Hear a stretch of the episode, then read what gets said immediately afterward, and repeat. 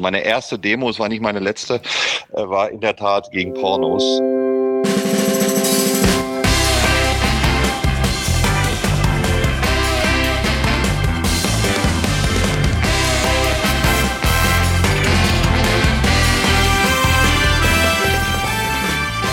Vollhorst, die Rennsportshow mit ihrem Moderator Alexander Franke. Und natürlich auch heute wieder mit einem ganz besonderen Interviewgast aus der Rennsportszene. Ein Mann, der viel, viel, viel Lob immer wieder einheimst für seine Arbeit beim Hannoverschen Rennverein. Er ist dort seit vielen Jahren Präsident. Er ist zudem auch der Inhaber des Gestüts Brümmerhof, einem der erfolgreichsten Gestüte in Deutschland. Unter anderem die Zuchtstätte der schnellsten Stute, die wir jeweils in Deutschland hatten, nämlich Daydream, das Wunderpferd, das ja wirklich tatsächlich weltweit für Furore sorgen konnte. Werden wir sicher auch gleich nochmal drüber sprechen. Und er ist vor allem einer, der eine richtige Nachtschicht hier für uns eingelegt hat. Ähm, es ist ja so, ich sag zu meinen Gästen ja immer ganz gerne, na ja, lass uns das nicht gerade morgens oder mittags machen. Äh, nachmittags ist schon okay. Umso später abends, umso besser eigentlich. Dann seid ihr so ein bisschen gechillt und so ein bisschen runtergekommen vom Tag und so. Da bin ich mir jetzt bei unserem heutigen Gast nicht ganz so sicher, ob das hingehauen hat. Aber auch das werden wir gleich gemeinsam klären. Wir haben ja schon fast kurz vor Mitternacht. Na, ganz so spät ist es nicht, aber auf jeden Fall hat er die Late-Schicht für uns eingelegt. Es ist Gregor Baum. Hallo, Herr Baum. Moin, Herr Franke. Ja, moin, sagen Sie. Äh, wir haben schon äh, fast Mitternacht. Naja, so ganz spät Ja, das sind nicht. wieder die typisch die Süddeutschen. äh, Moin sagt man bei uns äh, wie Hallo zu jeder Tages- und Nachtzeit. Das ist äh, jeder, der hier in Norddeutschland unterwegs ist, weiß das und ähm, hört sich besser an als guten Tag oder guten Abend. Man braucht nicht nachdenken. Das Und wenn man sehr redselig ist, sagt man auch Moin Moin. Aber das bin ich nicht. Also Moin. Also bleibt's beim Moin, ja. Das klingt schon so ein bisschen attraktiver als bei uns hier im Süden oder im Schwäbischen, wo man so Hallöle oder sowas sagt. Oder äh, Ad Wobei. Adele ist dann so die Verabschiedung und so. Aber ich muss da mal aufpassen, ich switch dann so unheimlich schnell in den Dialekt. Aber ihr habt ja oben so in, in äh, Niedersachsen, die Ecke gibt's ja gar keinen Dialekt, ne? Ist ja irgendwie der einzige Fleck, der weiße, dialektfreie Fleck auf der Landkarte, oder? Ja, das ist auch nicht ganz richtig. Also in Hannover, in der Tat, spricht man das reinste Deutsch, aber Ja. auch nur in Hannover.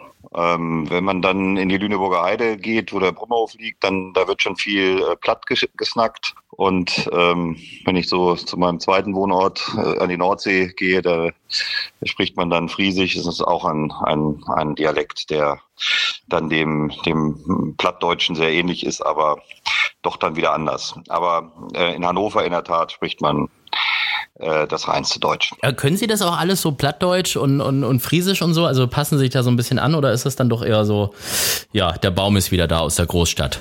Naja, also ähm, man versteht es, ich kann es nicht so gut sprechen, weil damit muss man groß werden. Ich äh, habe mir immer gedacht, wenn ich mal irgendwann Zeit habe, dann mache ich mal einen Kursus. Aber, ähm, aber man kann, man kann es verstehen, man kann folgen und äh, so ein paar Sätze kriegt man hin. Aber ich selber bin eben Hannoveraner und insofern ist es nicht ganz authentisch, wenn ich jetzt anfange, äh, Platz zu snacken.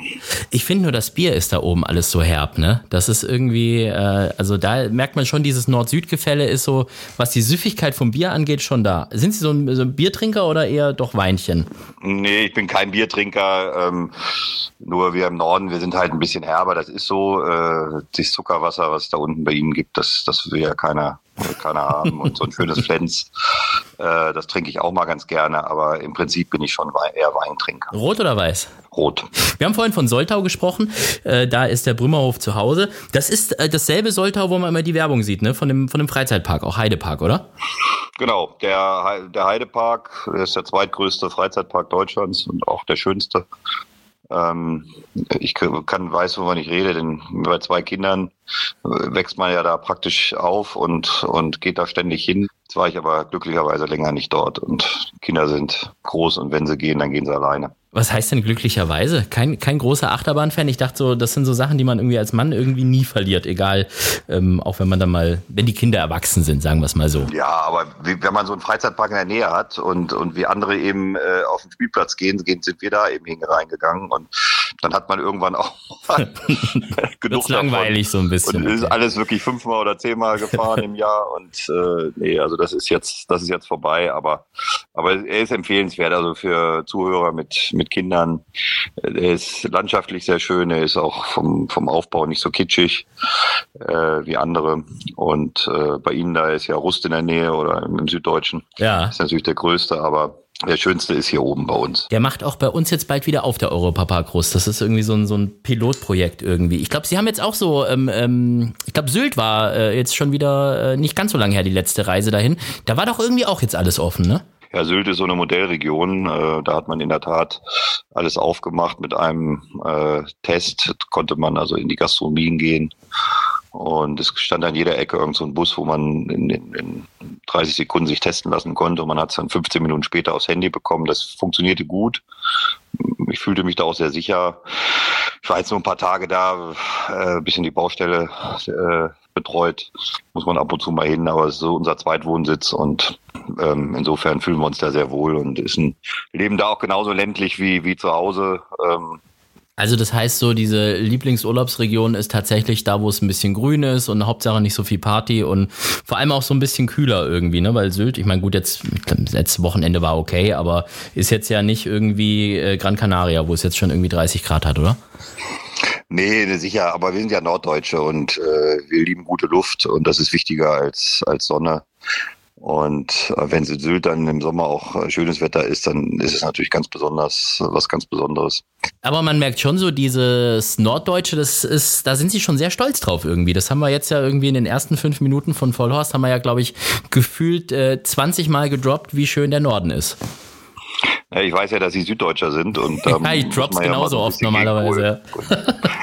Nein, aber Deutschland ist halt schön und der Norden ist eben auch sehr schön und, und ich fühle mich da, wir fühlen uns da wirklich wohl. Aber die Kinder sind genauso äh, auf Norddeutschland bezogen. Das ist unsere Heimat und ähm, ja, wenn man dann mal ab und zu äh, Gedanken hat, auszuwandern und die politische Situation in Deutschland sieht und dann und man hat man ja ab und zu solche Gedanken, aber dann kommt man sehr schnell wieder zu dem Schluss, dass es doch hier oben am schönsten ist. Aber ich meine, für die Kinder ist ja sowieso mit einem eigenen Gestüt und dann der Heidepark ganz in der Nähe und ich glaube, äh, für ganz viele Burger King-Filialen sind sie noch verantwortlich und ein Hotel ist da und so. Das ist ja schon so ein, so ein Big äh, Playground eigentlich, oder? Oder muss man da schon so ein bisschen gucken, dass man die Familie schon so ein bisschen, naja, fernhält von allem, was so geschäftlich ist?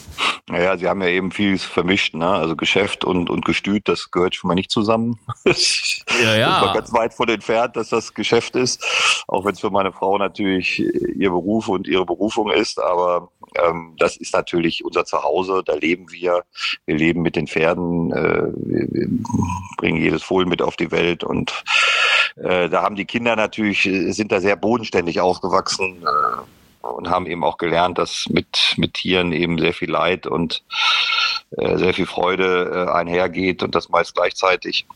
Äh, das erdet. Und ähm, insofern sind wir sehr froh, dass wir uns fürs Land entschieden haben und für den Bauernhof und äh, und die Kinder dort eben aufgezogen haben. Mittlerweile sind sie groß und studieren jetzt auch schon in der Großstadt, aber sie sind doch sehr dem dem Brümmerhof verbunden. Die haben ja jetzt vorhin schon gesagt, ähm, ja, man kann jetzt nicht unbedingt sagen, das äh, Gestüt ist jetzt Teil des Geschäfts. Ähm, ich höre das dann von, von vielen schon irgendwie so, dass die mir dann erzählen, na ja, wir züchten auch und Gestüt und so, aber wir stecken da eigentlich nur Geld rein, äh, was wir woanders verdienen. Ist das bei so einem Gestüt wie Brümmerhof dann genauso, dass man da auch irgendwie sagen muss, okay, äh, wir haben Gott sei Dank äh, vieles im Leben und geschäftlich richtig gemacht und das können wir jetzt ins Gestüt pulvern? Oder ist es dann bei der Größenordnung bei Ihnen und bei dem Erfolg schon so, dass man sagen kann, okay, ja, das trägt sich dann schon irgendwie selber, beziehungsweise kann sich manchmal auch lohnen? Nein, ausgeschlossen.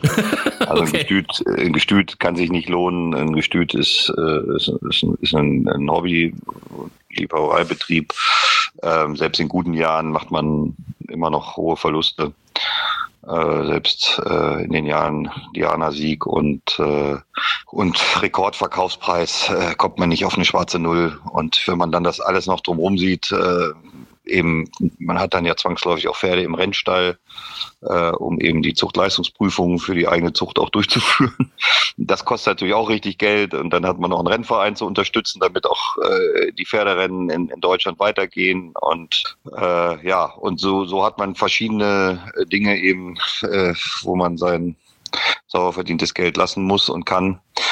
Ähm, und insofern motiviert es aber immer wieder viel zu arbeiten, damit man sich den Rennsport auch leisten kann. Ja, aber das ist ja trotzdem immer so, wenn man dann mal irgendwie so ein bisschen googelt, Brümmerhof und so, dann sieht man natürlich immer nur die Erfolge. Dann sieht man dann irgendwie, ja, hier Jährlingsauktion 2019 und der Rekordverkauf über 800.000 Euro für einen Jährling und Scheich Mohammed hat eingekauft und so weiter und so fort. Aber dass das alles so auf der Strecke halt richtig viel Geld kostet auch, das sieht man dann irgendwie ganz gerne mal, vielleicht auch mit Absicht nicht. Ärgert Sie das so ein bisschen, dass die Leute da irgendwie denken, ach ja, guck mal, hier die Baums wieder, die kommen auf die Auktion und äh, da läuft's dann gleich wieder. Nein, es ärgert mich nicht. Also äh, das Einzige, was mich so ein bisschen in Deutschland im Moment ärgert, dass das Erfolg äh, ja eher was Negatives ist, was man nicht mehr haben will, wenn man damit an den Rand der, der Gesellschaft gestellt wird. Ne? Also diese Neidkultur, mhm. die jetzt gerade auch durch die äh, Parteiprogramme einiger politischen Parteien äh, äh, führt, das, das ist etwas, was mich, was mich krank macht, was mich wirklich ärgert. Ähm, äh, aber jetzt mal unabhängig, das ist unabhängig vom Gestüt. Also ich würde mich freuen, wenn man Erfolg mehr schätzen würde, wie das in Amerika oder auch in, in anderen Ländern ist.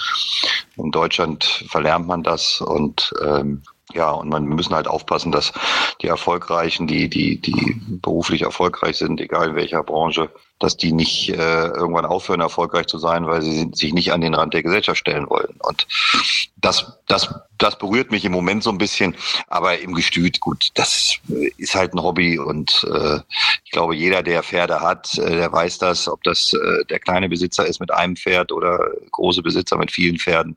Das kostet Geld. Äh, sicherlich hat man mal eine Chance auf einen Lucky Punch. Aber äh, es ist ein Hobby und es ist ein sehr schönes Hobby. Äh, und um, da es ja auch oft Leid mit sich bringt, ist, sind natürlich die Erfolge umso schöner und man kann sie dann umso mehr genießen. Äh, ich glaube, jeder, der, der ein Pferd hat und äh, erlebt hat, dass ein selbstgezogenes Produkt ein Rennen gewinnt oder ein eigenes Pferd ein Rennen gewinnt, der weiß, äh, von was ich rede. Aber sieht man das bei so Pferden, die jetzt so arg teuer durch den Ring gehen, am Ende dann wirklich gleich ab dem ersten Tag, dass das was Besonderes ist? Also gerade mal jetzt dieser, äh, die, eine Stute war es ja, die für 820.000 weggegangen ist. War das von Anfang an klar, dass das wird jetzt so ein, so ein Vollkracher? Also ich meine, der Deckhengst, klar, See the Stars, Mutter war Listen platziert, 90 Kilo, das ist schon ordentlich, aber war jetzt ja jetzt keine Gruppe Einziegerin oder so, dass man jetzt denken kann, okay, da könnte jetzt ein Pferd rauskommen, was da irgendwie fast schon an der Million kratzt.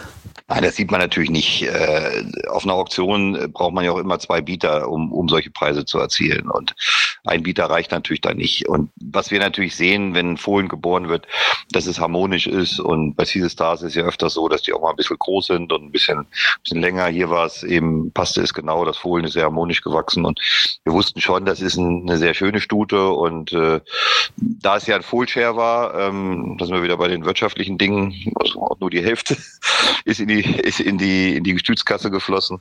Da es ein Fohlshare war, äh, hätten wir es auch gern behalten und in einen eigenen Rennstall überstellt. Ähm, das ist aber da nicht, natürlich nicht möglich und deswegen ist das Pferd zur Auktion gegangen. Dass es dort einen, einen guten Preis macht, war uns klar, aber natürlich nicht ein Rekordpreis. Das ist äh, dann immer erst äh, bei der Auktion eben festzustellen. Ein Foldshare müssen wir vielleicht mal kurz erklären. Das ist dann also, wenn man sich quasi mit dem äh, Besitzer des Deckhengstes äh, zusammentut. Ja, also er zahlt dann die Decktaxe in, in allererster Linie oder, oder den, den größten Teil und äh, der Besitzer der Mutterstute zahlt alles andere und man genau. bringt das Pferd zusammen auf die Auktion und dann macht man halbe halbe einfach. Und wenn einer von ja, beiden. Also es ist einfach, ja. hm? es gibt ja sehr viel teure Deckhengste ähm, und wenn man diese Ausgaben scheut und man hat eine gute Stute, dann fragt man halt den Hengstbesitzer, komm, ich möchte einen Sprung von deinem Hengst und den will ich nicht bezahlen und ähm, dafür kriegst du die Hälfte der Erlöse. Dann schickt man die Stute dorthin, zieht das Produkt auf eigene Kosten auf und am Ende ähm, auf der Auktion äh, wird äh, halbe halbe gemacht. So und ähm, das hat sich natürlich bei der Studie, über die wir sprechen, gelohnt für den Hengstbesitzer, denn der Sprung kostet 125.000 Euro und er hat dann natürlich äh, 410 für die Hälfte bekommen. Das hat sich gelohnt, aber im gleichen Jahr hatten wir auch einen Caesar Stars, den wir für 50.000 verkauft haben. Da hat er eben nur 25 gekriegt und hat ein schlechtes Geschäft gemacht. Aber so ist das, man teilt das Risiko und, und wir haben dann mit eben die Möglichkeit, äh, vielleicht auch mal zu Hengsten zu gehen, die für uns nicht erschwinglich sind und auch für den deutschen Markt ansonsten nicht erschwinglich sind. Warum waren Sie denn da nicht nochmal bei Seed Stars? Also wenn man da so ein äh, erfolgreiches Produkt hat, äh, wird es sich doch anbieten, dass man sagt, okay, komm Anna-Mia, du gehst jetzt nochmal hier zu deinem Lieblingspartner, der hier für so ein schönes und teures Fohlen gesorgt hat. Ja, ähm, war danach nochmal ähm, beim anderen Hengst. Beim Siuni zweimal und Lord of genau. England einmal, ne? Mhm. Genau. Und ähm, wir haben in jedem Jahr Stuten zu Sea Stars geschickt. In diesem Jahr war äh, Anamia auch wieder bei Sea Stars. Dann haben wir also die Zuchtfragen auch geklärt im Gestüt Brümhof. Ist die Zucht- äh, und, und Abfohlsaison jetzt eigentlich für dieses Jahr zu Ende oder, oder kommen da noch Fohlen? Nein, die Abfohlsaison ist zu Ende. Wir haben unser letztes Fohlen schon vor zwei Wochen bekommen. Und wir sind froh, dass, dass sie zu Ende ist, weil das ist immer sehr aufregend und geht ja auch manchmal was schief. Auch in diesem Jahr haben wir leider äh, eine Stute verloren in England beim Abfohlen. Äh, man muss sich wirklich äh, äh verdeutlichen, dass das, das Abfohlen somit das Gefährlichste ist, noch gefährlicher als der Rennstall. Es kann immer viel passieren, auch wenn man es sehr professionell macht. Ähm, trotzdem kann ein Fohlen eine Stute verletzen und eine Stute äh, kann innere Verletzungen mit sich tragen und, und sterben. Also es ist immer sehr aufregend und so sehr man sich dann um ein gesundes, über ein gesundes Fohlen freut, umso größer ist dann auch die Sorge um, um die Stute und um den ganzen Prozess, um das Abholen. Ich glaube, aus äh, so einer eigentlich erstmal tragischen Geschichte ist ja tatsächlich auch Walderbe entstanden, wenn ich die Story richtig verfolgt habe. Das war ja so, der ähm, Nils Ohlich, der äh, ja auch Tierarzt auf ähm, Brümmerhof ist, einer der Tierärzte, ähm, hatte eine Stute und die ist dann leider gestorben und Gestüt Brümmerhof hat gesagt, hey, ähm, du kannst unsere Waldfee haben und zwar geschenkt. Ist das, ist das, das ist die Geschichte, oder? Ja, das ist die Geschichte äh, in der Tat. Wir hatten äh, mehrere Nachkommen aus der W-Linie. Ähm, muss ehrlich sagen, die Stute ähm, war jetzt kein Shiny Horse. Äh, sie hatte keine Rennleistung und ähm, trotzdem haben wir ihm die Stute empfohlen, weil wir gesagt haben, die Linie ist so gut und ähm, da lohnt es sich auch mit einem ähm, nicht gelaufenen Pferd zu züchten und haben ihm, haben ihm die Stute ähm, geschenkt. Und weil wir wussten, da ist sie in guten Händen, dort äh, kann sie äh, ein langes, unbeschwertes Leben verbringen. Und das ist für uns ja das Wichtige. Das bringt ja nichts, dass wir da noch den letzten Tausender rausholen. Wir sind ja immer bemüht, dass wir eben unsere Rennpferde, wenn wir nicht mit ihnen züchten, in gute Hände abgeben. Entweder in gute Züchterhände oder auch in, was wir auch sehr viel machen, in äh, äh, gute Reiterhände. Ärgert man sich so ein kleines bisschen dann, dass man die Stute nicht behalten hat? Also wenn da so ein Superstar wie Walderbe rauskommt, der dann wirklich in Dubai äh, Gruppe platziert läuft und so weiter und so fort, weil ich meine, das ist ja natürlich jetzt schon eine interessante Zuchtstute, wo es auch, glaube ich, finanziell erstmal ganz gut weitergehen könnte auf den Auktionen. Nein, man freut sich uneingeschränkt, weil wenn Sie, wir haben sehr viele äh, Stuten aus der W-Linie und in jedem Pedigree taucht jetzt Walderbe auf. Das heißt, der Walderbe wertet jedes Pedigree unserer Stuten äh, eben auf. Und ähm, wir freuen uns immer, wenn aus unseren Linien ähm, Produkte Black Type holen. Das, das ist äh, für uns auch wirtschaftlich wichtig. Also insofern, äh, nein, uneingeschränkte Freude. Ähm, es sind unsere Linien, es ist die, die am stärksten vertretenste Linie bei uns im Gestüt. Und äh, wir freuen uns riesig, dass das so geklappt hat. Wo wir gerade schon bei den schönen Momenten sind im Rennsport, können wir mal zu unserer ersten Kategorie wechseln, Herr Baum. Der schönste Moment. Was war im Rennsport für Sie der allerschönste Moment? Ja, ganz klar natürlich der Sieg von Daydream äh, im, im Prix de Triomphe. Ähm, das erste in Deutschland gezogene Pferd, den den Arc gewinnt ähm, und wir waren dabei. Also das war ein Erlebnis, das werde ich noch auf dem Sterbebett, äh, äh, wird noch an mir vorbeirauschen. Das muss man wirklich deutlich sagen. War natürlich auch eine gute Werbung für Brümmerhof, äh, die beste, die es überhaupt so gibt. Aber da gab es ja auch Leute, die dann naja, gesagt das, das sehe ich ein bisschen anders. Ja, das ist natürlich was? eine Werbung für uns, hm. aber mit, mit, dann kamen danach kommen die ganzen Leute zu uns und sagen, wir wollen ein Pferd bei euch kaufen. Da sage ich, na ist ja super. Aber die sagen dann alle für 9000 Euro und das ist dann wieder nicht so super. Also, das, das ist ja die Geschichte. Hilft nicht immer beim Kaufen, aber nein, aber es war natürlich für uns als, als deutscher Züchter äh, ein, ein riesiger Schritt nach vorne. Und es ist ja heute noch so, wenn wir, wenn wir auf ausländischen Auktionen sind und wir müssen dann unseren Namen da in irgendwelche Bücher schreiben und die sagen, wie heißt das, Brümmerhof und dann mit diesem schrecklichen Ü, das versteht ja keiner, und sagen, ja, Brüder of Daydream. Ah, Brüder of Daydream. und das, äh, das, das, da merkt man schon, welche Bedeutung das hat. Und heute noch, äh, zehn Jahre danach, ist das, ist das was Besonderes. Weil sonst ist es ja so, so monetär hat es ja nicht ganz so viel gebracht. Ne? Also die Stute selber hat 9000 Euro gekostet. Diese ganzen Sachen wie King George und äh, Prix de l'Arc de Triomphe und so, da gibt's halt leider nun mal keine Züchterprämie, wenn man Deutscher ist. Und äh, die, die Mutterstute äh, ist dann auch irgendwie weggegangen und so. Also da hat sich finanziell dann ja nicht mehr so gelohnt, wie eigentlich alle gedacht haben, ne? Also ja, vielleicht kommen wir mal in den Himmel. Wir haben ja viele Leute damit reich gemacht. Nein, aber Spaß beiseite. Sie fangen irgendwann an, in anderen Ebenen zu denken. Sicherlich am Anfang so, wenn, als sie dann die ersten Rennen gewonnen hat, sagt man, Mensch, Trainer, warum hast du mir das nicht gesagt? Also es kann doch nicht sein, dass das keiner merkt. Und äh, es hat aber auch wirklich keiner gemerkt, denn die Stute war ja auf einer Auktion und jeder konnte sie kaufen, keiner hat geboten. Die war unauffällig. Sie war unauffällig, es hat aber auch ganz gut gebreezed und äh, ja, die hatte bisher noch, die Mutter hatte noch nicht viel gebracht. Die hatte ich dann auch, wie gesagt, ein halbes Jahr vorher schon verkauft an einen Schwarzafrikaner, der dann die für, ich glaube, für 17.000 Euro gekauft hat und später dann für anderthalb Millionen an Pulmo weiterverkauft hat. Also der war schon mal reich. Und ähm, wie gesagt, die Stute hat dann ja eben gute Leistung gezeigt. Da habe ich natürlich schon mal gefragt, Mensch, konnte man das nicht sehen und warum war das so? Und naja, aber sie war eben unscheinbar im Training und das war sie ja dann in der ganzen Rennkarriere auch. Sie hat dann im Rennen eben erst gezeigt, was sie kann. Naja, und dann, ähm, wenn man dann aber die ersten Gruppe 1 Rennen gewinnt und man hat so ein tolles Pferd gezogen, dann, dann wechselt das. Dann ist man in einer anderen Sphäre, dann ist man nicht mehr in der monetären Sphäre, dann ist man in, in einer anderen Ebene, in, in der Ebene, dass man eben so ein Weltpferd gezüchtet hat. Das ist dann viel wichtiger. Das ist dann, das ist dann viel mehr wert als, als jeder Euro. Bisschen Züchterprämie gab es ja. Mit, die Züchterprämie ging natürlich rauf für Ölgemälde und, und äh, Statuen und äh, von Daydream. Gestützpartys, na klar, alles von Daydream, logisch. Und ähm, Insofern war das monetär wirklich unbedeutend für uns, aber äh, wie gesagt, das Erlebnis, äh, den Arc zu gewinnen und so ein Pferd gezüchtet zu haben. Und im Gegensatz zu Deutschland und zu unseren Medien wird der Züchter im Ausland und in Frankreich äh, genauso wertgeschätzt äh, wie der Besitzer, der Trainer oder der Jockey. Man kommt genauso in die Kutsche, wird vor 50.000 jubelnden Menschen zur Siegerehrung gefahren, steht mit auf dem Podest, wird überall erwähnt.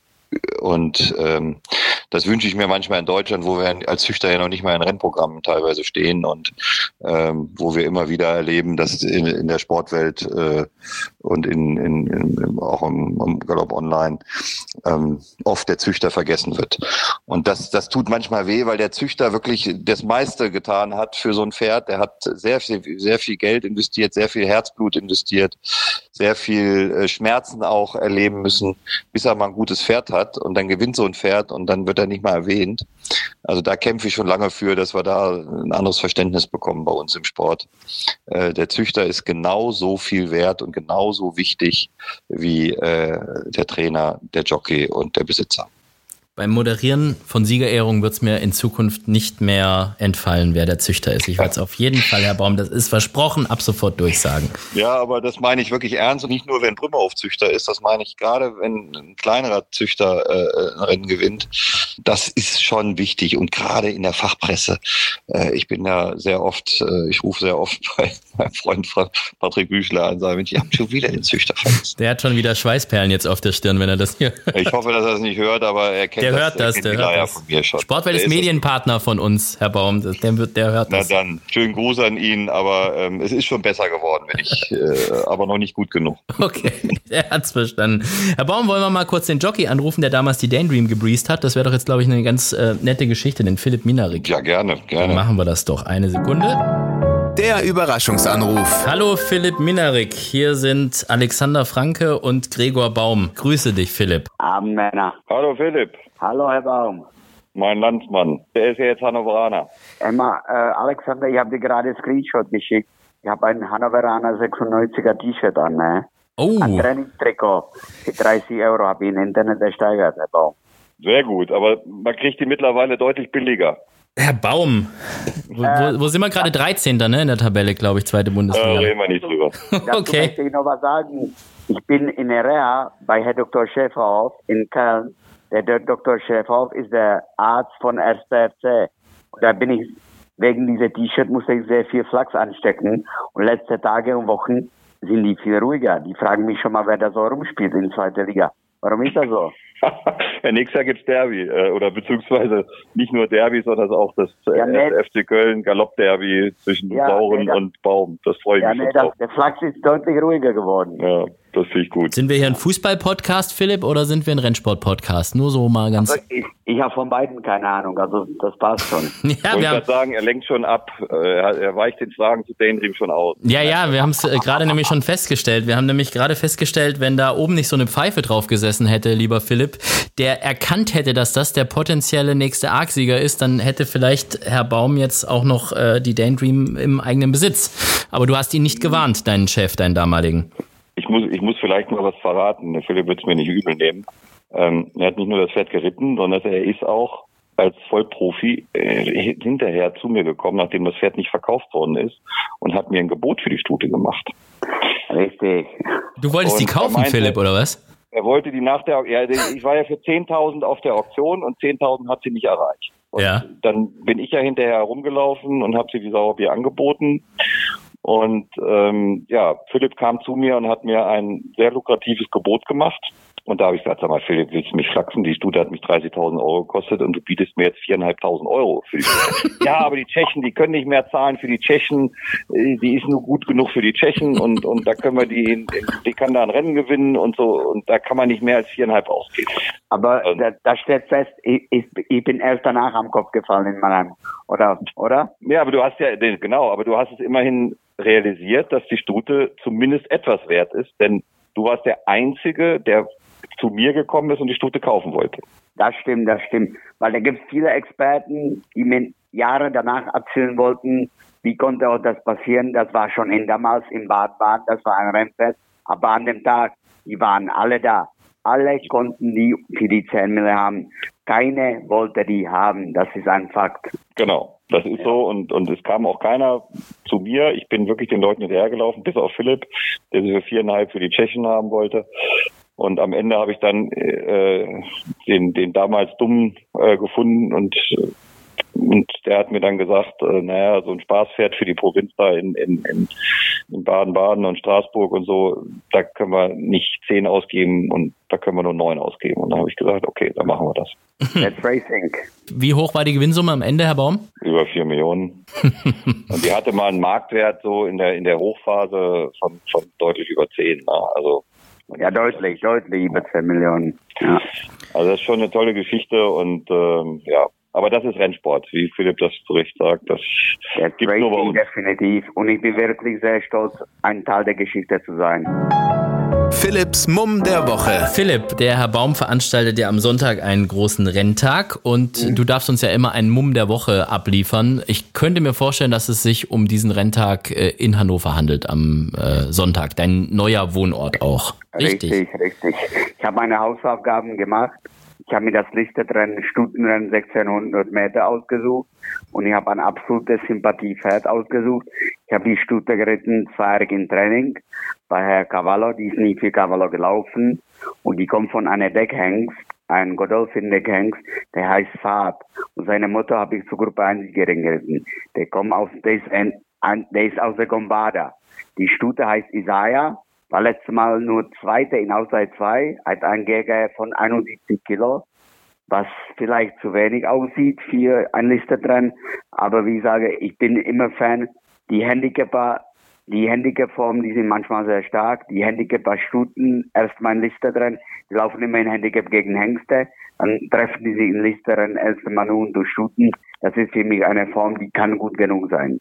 Da müsstest du aber erstmal an Amabilis, Marshmallow und Charocca vorbei von Herr Baum. Glaube, das ist nicht ganz so schwer. Also wir sind etwas enttäuscht über das Nennungsergebnis, äh, insbesondere äh, nicht nur an dem Renntag, sondern auch in dem Rennen.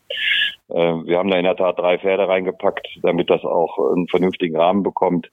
Ich glaube aber, die Pferde sind alle äh, jetzt äh, Außenseiter, ähm, je nach Boden.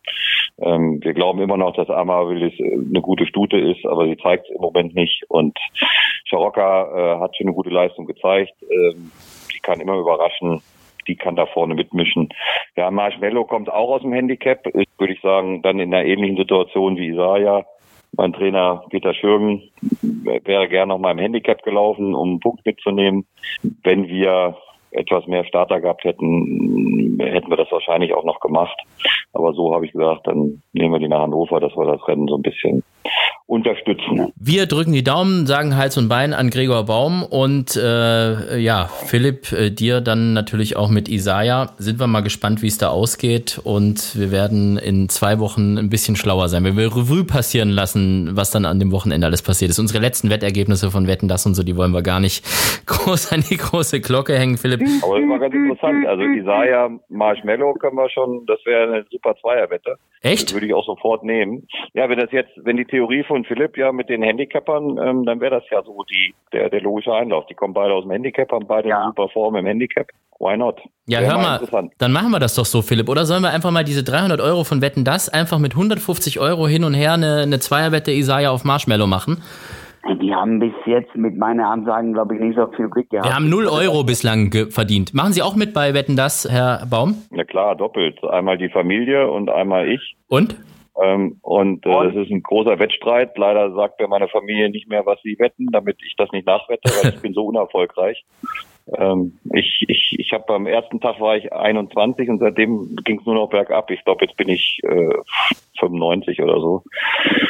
Und äh, bei der ersten Wetten das Aktion war ich äh, im dreistelligen Bereich. Äh, also es, es ist nicht meine Stärke. Ja. Deswegen lasse ich mal das mit meinen mit den Tipps. Wir haben 0 Euro bislang eingenommen. Also wir sind wahrscheinlich dann letzter. Ich weiß nicht, wie viel mitmachen, 150 oder irgendwas. Wir sind safe Platz 150. ja, aber sag mal so, ich dürfte als Jockey, als Aktiver ganz Leben nicht wetten. Und mir hat jetzt der Virus Wetten vollgepackt. Also die hat mich voll infiziert damit bin jede Wochenende fleißig am Wetten. Ja, du musst also jetzt halt nur noch lernen, gut zu wetten, Philipp. Das ist halt die Kunst dabei. Fleißig am Verlieren. Ich zahle zurzeit Lehrgeld. Aber da kommen auch noch andere Zeiten, wo wir hoffen. Uh, das ist optimistisch. Philipp, ja. Hals und Bein dafür. ich schicke dich in den verdienten Feierabend, tüftel noch ein paar Wetten aus für Sonntag, ja? Männer, schönen Abend noch, ne? Bis Sonntag, Philipp.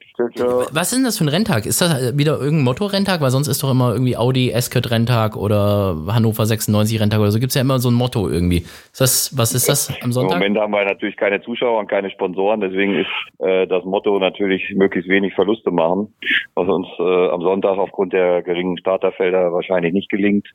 Wir haben glücklicherweise zwei äh, Sponsoren, die, die das Patronat der Listetrend übernommen haben mit Taxi for Horses, unserem Lieblingstransporteur und mit Professor Siebrecht, der ein Erinnerungsrennen für seinen verstorbenen Sohn ausrichtet, so dass wir äh, zumindest äh, äh, ja einen, einen, einen Sponsoren haben und nicht ganz blank dastehen. Aber insgesamt ist das für einen Rennverein schon schwierig. Und wenn man nicht wie beim letzten Mal, da haben wir einen riesen Wettumsatz gemacht, wenn man jetzt, äh, das lässt sich jetzt bei den Starterfeldern wahrscheinlich nicht wieder realisieren, dann, dann kann so ein Renntag mal zwischen 50 und, und 80.000 Minus machen. Und das ist für so einen Rennverein schon sehr, sehr äh, bedeutend und, und negativ. Auf der anderen Seite müssen wir äh, die Rennen weiter bestehen lassen. Wir brauchen für unsere Aktiven und für unsere Pferde eben äh, Rennen und, und wollen natürlich äh, den Rennsport wieder in eine bessere Zeit retten. Umso wichtiger sind ja dann tatsächlich diese Sponsoren, die dann halt auch sagen, okay, äh, Corona hin oder her, auch wenn es äh, eigentlich keine Zuschauer gibt äh, und die Aufmerksamkeit nicht wirklich so da ist, wir unterstützen den Rennverein halt am Ende trotzdem irgendwie. Taxi for Horses zum Beispiel, haben Sie ja schon gesagt, Günther Schmidt, der sollte ja heute auch Teil dieser Sendung sein. Ich habe es dann so ein bisschen terminlich äh, verbammelt, weil ich äh, nicht so richtig auf dem Schirm hatte, dass er irgendwann schon wieder auf der Fähre ist. Ich glaube 15 Stunden heute irgendwie auf hoher See. Er wird wahrscheinlich den Podcast danach dann anhören. Also viele Grüße Günther und sorry nochmal, dass wir den Termin so ein bisschen verbammelt haben. Ähm, wie machen Sie das eigentlich, Herr, Herr Baum? Sie haben so viele Termine. Wir haben es ja heute irgendwie äh, mal miteinander gesprochen. Da war dann irgendwie äh, vorher noch eine große Sitzung. Dann, äh, ja gut, ein Friseurtermin war auch noch mit dabei. Das muss halt eben auch mal sein. Äh, dann ähm, nach acht bis um neun Uhr in der Nacht noch irgendwie Telefonkonferenz und so weiter und so fort. Also das muss man alles mal irgendwie unter einen Hut kriegen, oder?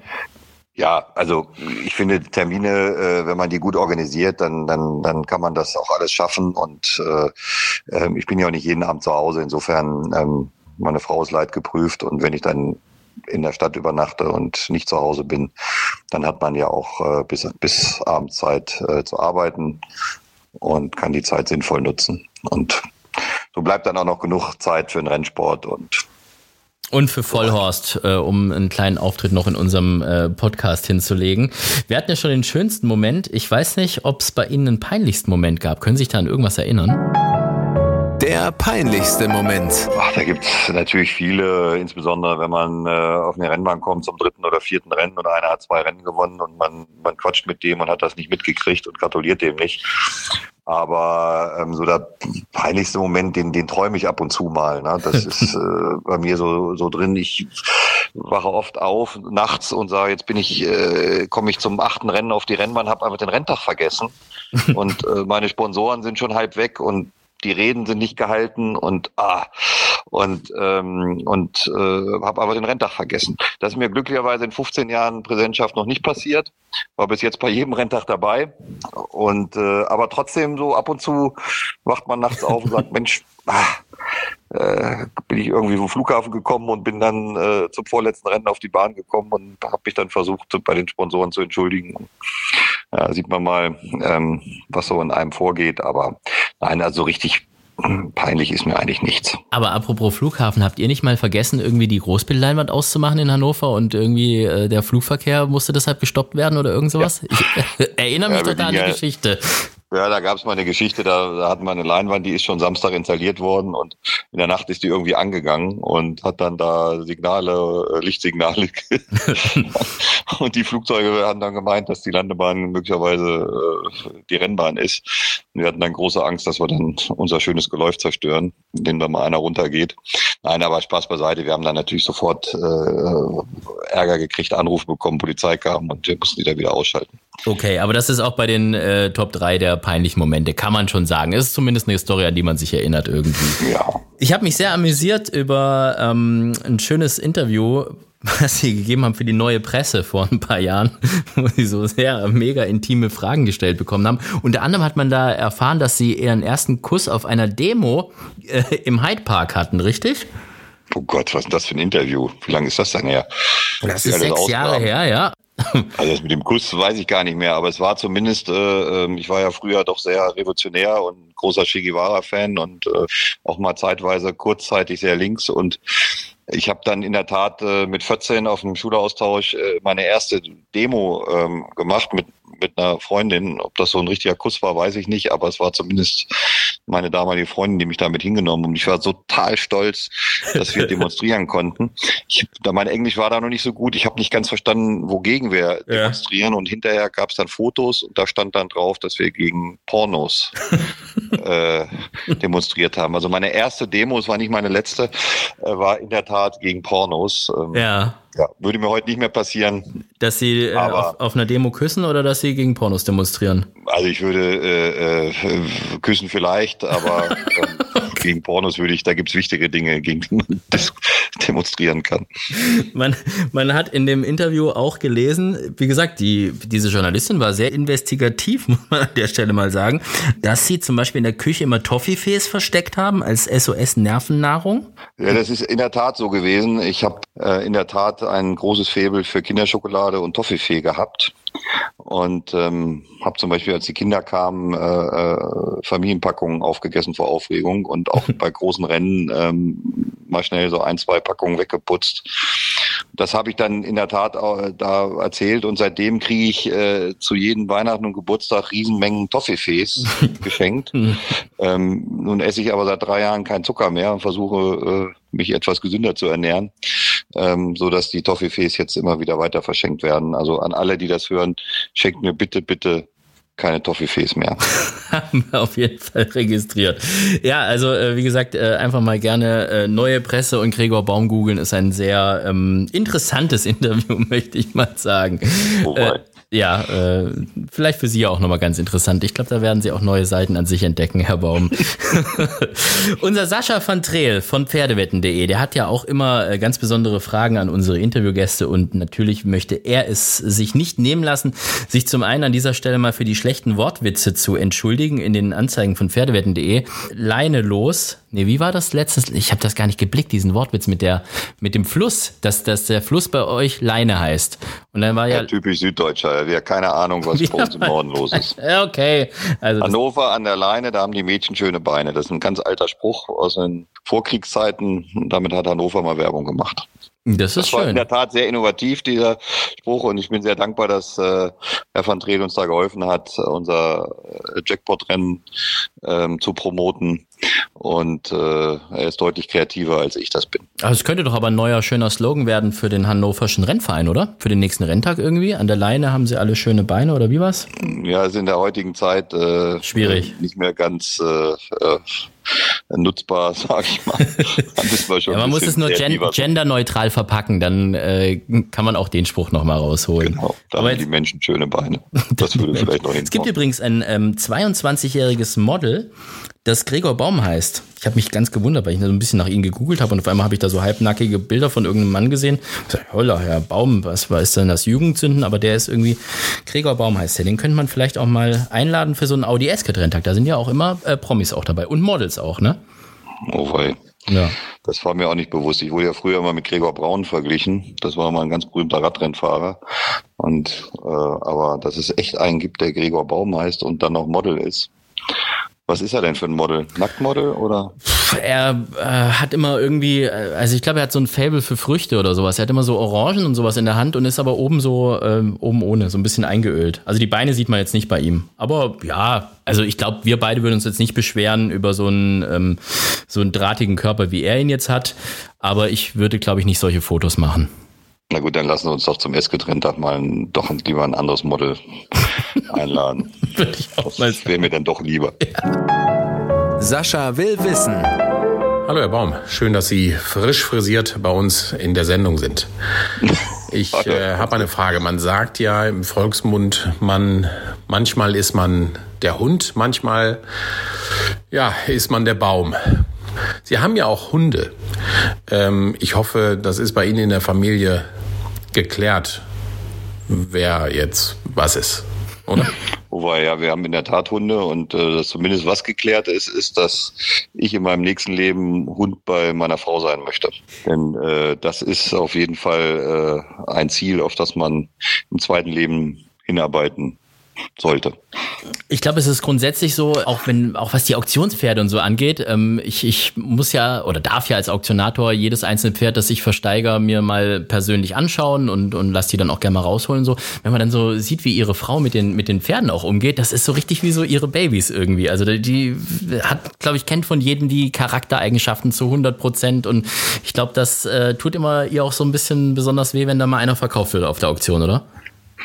Ja, die ganze Familie lebt das und äh, wir, wir leben eben auf dem Gestüt und sind da nicht nur immer am Wochenende, sondern wir leben da äh, 24 Stunden und jedes Pferd ist natürlich ein Familienmitglied und insbesondere auch meine Tochter und meine Frau ähm, beschäftigen sich da rund um die Uhr damit. Ähm, und äh, glücklicherweise hat mein Sohn noch ein anderes Interesse, nämlich Fußball, äh, so dass ich da auch noch mal ein bisschen Abwechslung habe. Aber die beiden Frauen sind schon schwierig, wenn es ums Verkaufen von Pferden geht. Das ist, sind immer Diskussionen, die die sind sehr mühsam und äh, sie hängen wirklich an jedem Pferd und äh, ja, aber es ist auch schön, weil für uns ist halt schon wichtig, dass es den Pferden gut geht, äh, sowohl äh, in der Aufzucht als auch im Rennstall, als dann auch später in der zweiten Karriere. Äh, das ist sehr wichtig. Wir haben eine besondere Beziehung zu den Pferden, auch wenn sie verkauft werden. Ja, das ist äh, das ist eigentlich wirklich äh, was was uns alle äh, aneinander äh, bindet und was was in der Familie eben auch einen großen Zusammenhalt mit sich bringt, dass wir alle dasselbe Hobby haben. Muss ich sagen, ich habe mich auch so amüsiert über diese Weihnachtskarte, die vom Gestüt Brümmerhof verschickt wurde, äh, wo man ihre ganze Familie äh, karikiert gesehen hat. Sagt man das so? Ich weiß es gar nicht. Also auf jeden Fall als Karikaturen. Und ähm, ich glaube, wie war das irgendwie? Die, die Deckhengste haben da irgendwie schön posiert vor den Mutterstuten, statt irgendwie Rennen zu laufen. Und sie haben geschimpft, glaube ich, auf dem Bild. Ihre das Frau, kommt öfters vor, ja. Ja, das Hm. weiß ich. Ich habe auch schon für Sie moderiert, Herr Baum. Also von dem her weiß ich, wie es ist, angeschimpft zu werden von Gregor Oh, Baum. nee, Ja, auch nie bös gemeint. Ja, ja, was, was ich Ihnen wirklich ähm, auf jeden Fall äh, hoch anrechne, ist, Sie können ja manchmal richtig ausflippen dem Moderator gegenüber. Sage ich jetzt Was? Mal. Ja, also mir zumindest ja. gegenüber. äh, ich weiß nicht, ich habe einmal den Oder Galopper. sitzt aber irgendeine Staffel noch, noch wirklich sehr, sehr tief. Das, Ja, ich äh, will- das müssen wir mal ausdiskutieren. Da gehen wir mal gemeinsam in die Therapie, glaube ich. Herr Baum, ich habe zwei Erinnerungen an Sie. Das eine war, ähm, ich habe den Galopper des Jahres moderiert und Sie haben mich aber dermaßen zusammengeschissen, weil es nicht schnell genug ging. Das war damals ähm, Iquitos, glaube ich. Der wurde geehrt in, äh, in, in Hannover und ähm, ich habe nicht schnell genug moderiert und Sie haben mich aber derart angeschissen. Und danach sind Sie dann aber zu mir gekommen, haben sich dann äh, ganz brav von mir entschuldigt. Haben gesagt, war nicht so gemeint. Und das fand ich nett. Da habe ich mir gedacht, das, das hat Größe gezeigt, auf jeden Fall. Na, da, also das äh, kann ich mich überhaupt nicht mehr dran erinnern. Ich, ja, habe es mir fast schon gedacht. Und das Zweite, woran ich mich erinnere, ist, ähm, wir hatten ein, ein Sponsoren-Event vor, oh, ich weiß gar nicht mehr, wer das war. Auf jeden Fall, da war der Ministerpräsident Weil mit dabei. Und da haben sie mich vorgestellt als den Typen, der ähm, im Führing moderiert. Und ähm, bitte alle Gäste sollen doch eine Sache tun, wenn sie gewinnen wollen, nicht auf mich hören. Das war- waren ihre einleitenden Worte für mich. Ja, das, äh, das, das mache ich manchmal so ein bisschen. Äh, also das hat auch Herr Potowski schon, äh, dem habe ich auch öfters vorgeworfen, dass er mehr von Fußball versteht als von Pferden.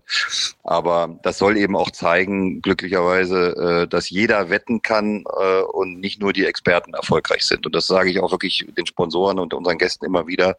Geht zum Führing, guckt euch die Pferde an, sucht es einfach mal aus eurem Bauch heraus auf und, und hört nicht auf, auf irgendwelche Wettexperten, äh, sondern macht das mal so aus euch heraus und das hat genauso viel Erfolg, ähm, als wenn man ein Profi ist, um, um auch wirklich zu zeigen, dass Wetten nicht was für Profis ist, sondern dass das jeder wirklich die gleichen Chancen hat. Das ist mir immer ganz wichtig, das rüberzubringen. Und da muss dann auch mal der Moderator ein bisschen leiden. Das muss er einfach ab, äh, abkönnen. Auch wenn wir jetzt die schöne Story rund um ihre Weihnachtskarte abgebrochen haben, damit wollen wir doch jetzt mal schauen, wie denn Gregor Baum eigentlich wettet. Die Charity-Wette. Es gibt ja bei uns immer die Charity-Wette. Eine Wette darf man tätigen auf einen Langzeitkurs. Also das heißt, es darf jetzt nicht sein, was irgendwie jetzt am Wochenende stattfindet, sondern muss irgendwie eins der großen Rennen in der Zukunft sein. Ähm, Prix de l'Arc de Triomphe zum Beispiel. Ich glaube, da ist äh, jetzt heute Nennungsschluss. Oder Derby oder Diana oder was es da eben so alles bei Pferdewetten.de gibt. 100 Euro gibt's von uns als ähm, Startkapital. Und entweder darf man 100 Euro Sieg oder 50 Sieg, 50 Platz wetten. Wenn die Wette denn tatsächlich am Ende was wird, dann wird der komplette Erlös an einen guten Zweck gespendet. Haben Sie sich denn da schon Gedanken gemacht? Tja. Also wir haben natürlich vom Brümmerhof in diesem Jahr einige vielversprechende dreijährige Hengste, die die äh, alle ein gutes Debüt gegeben haben, wie Diamantis oder Mendocino oder es gibt da viele, die, die mir einfallen. Aber ich bin furchtbar abergläubig. Ich wette grundsätzlich nicht unsere eigenen Pferde, auch wenn sie nicht mehr in unserem Besitz sind. Oh, okay. Äh, da bin ich, äh, da ist so eine Spannung genug, äh, da muss ich nicht noch wetten. Ähm, und ist es irgendwie, ja, war auch nie sehr erfolgreich, wenn ich unsere Pferde gewettet habe und irgendwann habe ich es sein lassen. Ähm, mir ist aber eine Stute aufgefallen, ähm, die ich auch schon beim Training gesehen habe und die mir gut gefällt und ich hoffe, dass sie stehen kann. Das ist die Wismar von Peter Schürgen. Die war jetzt Zweiter äh, im Grupperennen bei ihrem Saisondebüt. Äh, da hat man schon mehr erwartet. Ich fand das Laufen aber trotzdem schon sehr gut beim ersten Start. Und ich würde diese Stute gerne 50-50 für die Diana wetten. Okay, also das heißt, äh, die Diana-Wette, die Langzeitwette geht an äh, das Pferd von Helmut von Fink. 20, man muss ja, ach, ich sag immer 200 zu 10 immer irgendwie, ich krieg's einfach nicht rein. Also 20 zu 1 ist der Siegkurs. Sagen Sie noch 200 zu 10 oder 20 zu 1? Was ist so, wo, wie, wo sind Sie? Also ich rechne immer noch für 10, da muss ich mich echt mal umgewöhnen, aber das ist so drin. Gut, dann bin ich da zumindest nicht ganz alleine. Ähm, und vier, 48 zu 10 wäre die Platzquote. Das heißt, äh, wenn das was wird, dann gibt's auf jeden Fall mal 1240 Euro. Für welchen guten Zweck? Ja, wir reden ja über Pferdesport und wir reden über unsere Pferde und ähm, wir machen natürlich auch sonst viele Charity-Sachen für andere Dinge, aber hier in dem Fall würde ich gerne Tiere unterstützen und ähm, ich würde das gerne in einen Gnadenhof äh, äh, ähm, Konzept äh, einbringen, was wir uns dann gemeinsam aussuchen, wenn es dann soweit ist.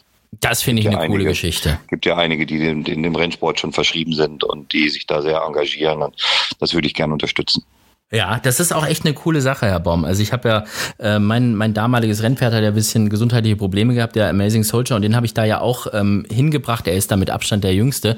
Aber da sind tatsächlich auch Pferde, die sind über 30 Jahre alt und ehemalige Rennpferde. Also was ich auch wirklich von der Message her toll finde, dass man einfach sieht, dass diese Rennpferde, die ja dann oft von Leuten, die sich nicht auskennen, so verschrien werden als, ja gut, äh, mit, mit 13 Karriere vorbei und dann rüber ab. Und es ist halt einfach nicht so, sondern die sind dann über 30 und sehen natürlich nicht mehr aus wie ein Jahr Lehrling oder ein Zweijähriger, das muss man auch dazu sagen, weil sie halt ein bisschen bucklig sind, aber das würde uns allen mal so gehen. Und, ähm, und haben dann ein tolles Leben. Das finde ich echt cool. Ich finde das auch wichtig. Wir haben auch so eine Rentnerherde, ähm, wenn Stuten eben bei uns dann ähm, keine Fohlen mehr bekommen und ähm, dann, dann dürfen sie bei uns eben auch ähm, ihren Lebensabend frönen und ähm, es gibt da verschiedene, die das auch machen. Ich finde aber auch gut, äh, dass es äh, mittlerweile ja auch einige ähm, Betriebe gibt, die Rennpferde zu Reitpferden äh, umtrainieren. Ähm, und das finde ich auch sehr wichtig, dass man eben, ein Vollblüter ist ein tolles Reitpferd, wenn man es dann richtig ausbildet. Und auch das äh, gehört äh, unterstützt zu werden. Das sind schöne abschließende Worte, Herr Baum. Ich bedanke mich ganz arg für Ihre Zeit, denn ich weiß, Ihre Zeit ist sehr, sehr, sehr knapp und ähm, es war ein äh, sehr angenehmes Gespräch. Wir haben äh, vom äh, ersten Kuss auf einer Anti-Porno-Demo bis hin zu Daydreams äh, sagenhafte Karriere eigentlich so gut wie alles besprochen, was es so zu besprechen gibt. Gibt es noch irgendwas, was Ihnen noch auf dem Herzen liegt?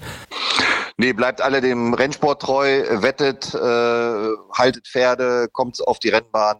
Wir wollen unseren schönen Sport äh, erhalten und das ist das, was uns allen am Herzen liegt.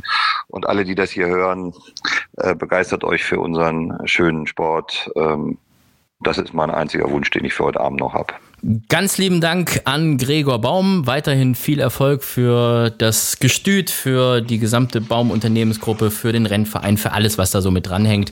Und äh, wir sehen uns dann am Sonntag äh, in Hannover in alter Frische auf der Rennbahn. Das war Vollhorst, die Rennsportshow. Ich habe mich tierisch gefreut. Die Sendung gibt's alle zwei Wochen mittwochs immer bei Spotify, bei Deezer, bei Amazon Music, bei Apple Music, bei iTunes und so weiter und so fort. Wer die Show gehört hat und wem sie gefällt, gerne eine positive Bewertung abgeben, fünf Sterne und was weiß ich, was ihr da alles machen könnt. Und ansonsten hören wir uns in zwei Wochen einfach wieder. Am Mittwoch dann. Bis dahin alles Gute, Dankeschön und Tschüss. Vollhorst, die Rennsportshow. Podcast von Pferdewetten.de. Moderator Alexander Franke. Inhaltlich verantwortlich Sascha van Treel.